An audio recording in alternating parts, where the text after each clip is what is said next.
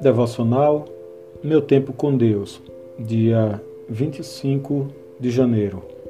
Texto de hoje, Marcos 4, de 21 a 25. Ele lhes disse: Quem traz uma candeia para ser colocada debaixo de uma vasilha ou de uma cama, acaso não a coloca no lugar apropriado?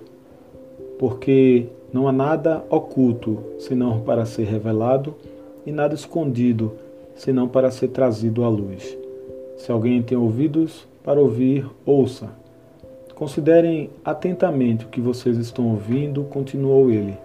Com a medida com que vocês medirem, vocês serão medidos e ainda mais lhe acrescentarão. A quem tiver, mais lhe será dado. De quem não tiver, até o que tem lhe será tirado.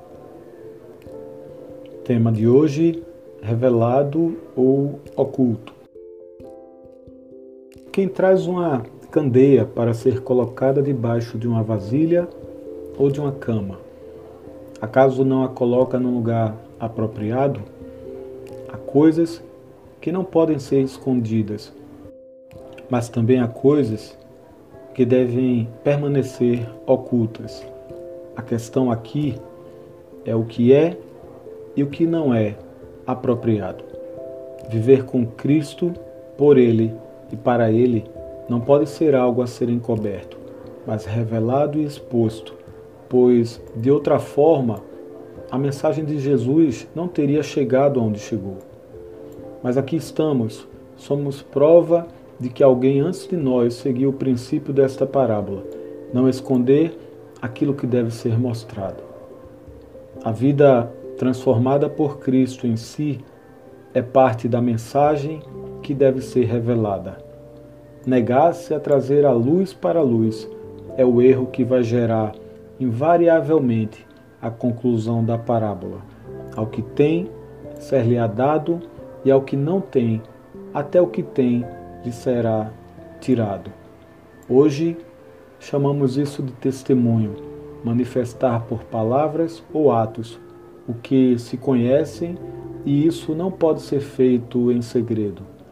A proposta aqui, portanto, é: mostre Cristo em sua vida, ou até o que você tem perderá.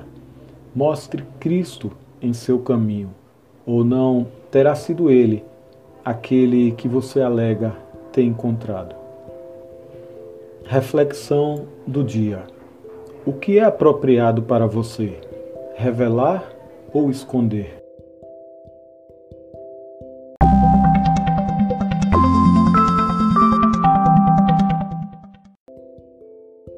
Na leitura bíblica sugerida para a leitura da Bíblia toda em um ano, temos hoje os seguintes capítulos: Êxodo 12, 13 e Mateus 16.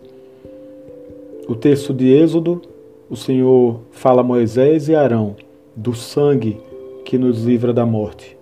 O texto de Mateus 16, Jesus ensina sobre o fermento dos religiosos e a confissão de Pedro, mais à frente, quando diz: Tu és o Cristo, o Filho do Deus vivo.